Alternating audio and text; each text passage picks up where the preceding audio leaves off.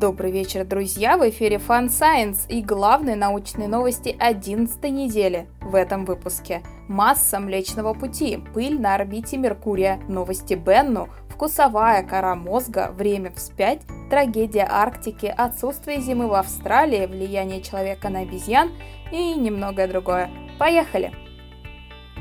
Космос. Астрономы, по данным Гая и Хаббла, пересчитали массу Млечного Пути. Новое значение – полтора триллиона солнечных масс. Молчавший более 10 лет магнитар начал снова испускать мощнейшие радиоволны. Ученые не понимают, как устроен этот редчайший тип звезд.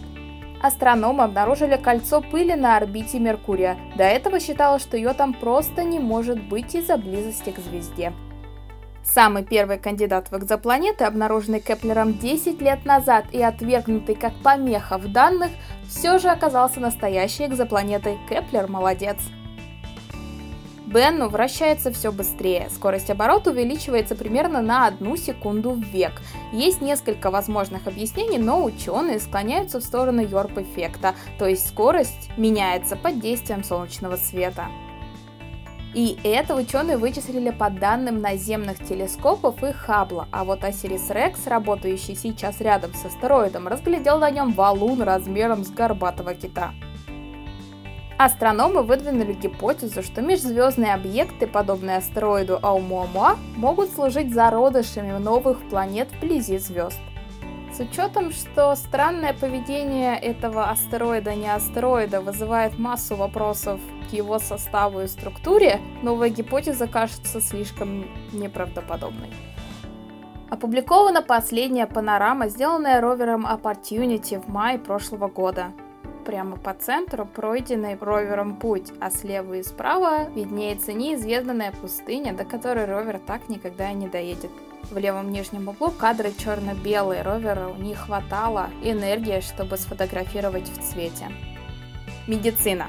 Ученые из США и Японии разметили вкусовую кору головного мозга человека. С помощью ФМРТ-эксперимента, в ходе которого добровольцам необходимо было пробовать соленые, сладкие, горькие и кислые жидкости, они смогли разметить участки островковой доли и крышечки головного мозга, каждый из которых отвечает за определенный вкус. Физика. Исследователи из Московского физическо-технического института, их американские и швейцарские коллеги разработали алгоритм, способный вернуть состояние квантового компьютера на долю секунды в прошлое. Кроме того, они вычислили, с какой вероятностью электрон в пустом межзвездном пространстве может самопроизвольно отправиться в свое недавнее прошлое. Но даже если ежесекундно наблюдать по 10 миллиардов электронов, то всего времени жизни Вселенной, то есть 13,7 миллиардов лет, Хватит, чтобы лишь один раз увидеть обратную эволюцию состояния электрона. И то речь идет о возврате электрона в прошлое не на минуту и не на секунду, а примерно на одну десятимиллиардную долю секунды.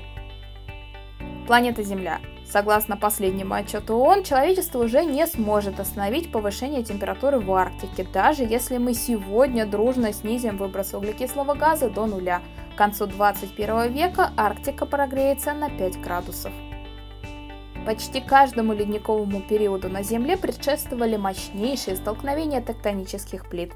Из-за столкновений обнажались участки скальных пород, которые впитывали из атмосферы СО2. Из-за этого снижалась температура, начинался очередной ледниковый период.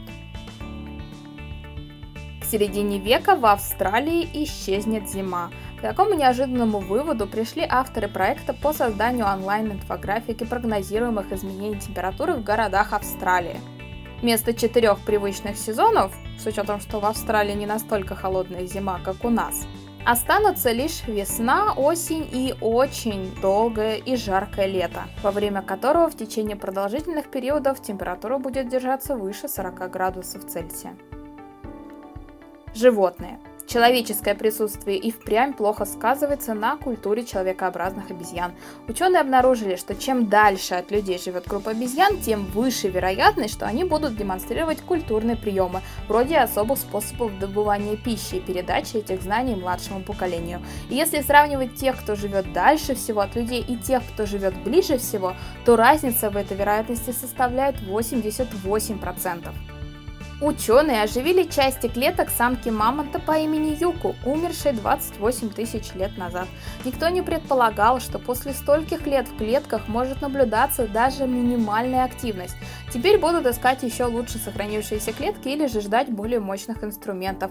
Аналогичный эксперимент, проведенный 10 лет назад, был неудачным отчасти именно из-за неразвитых технологий.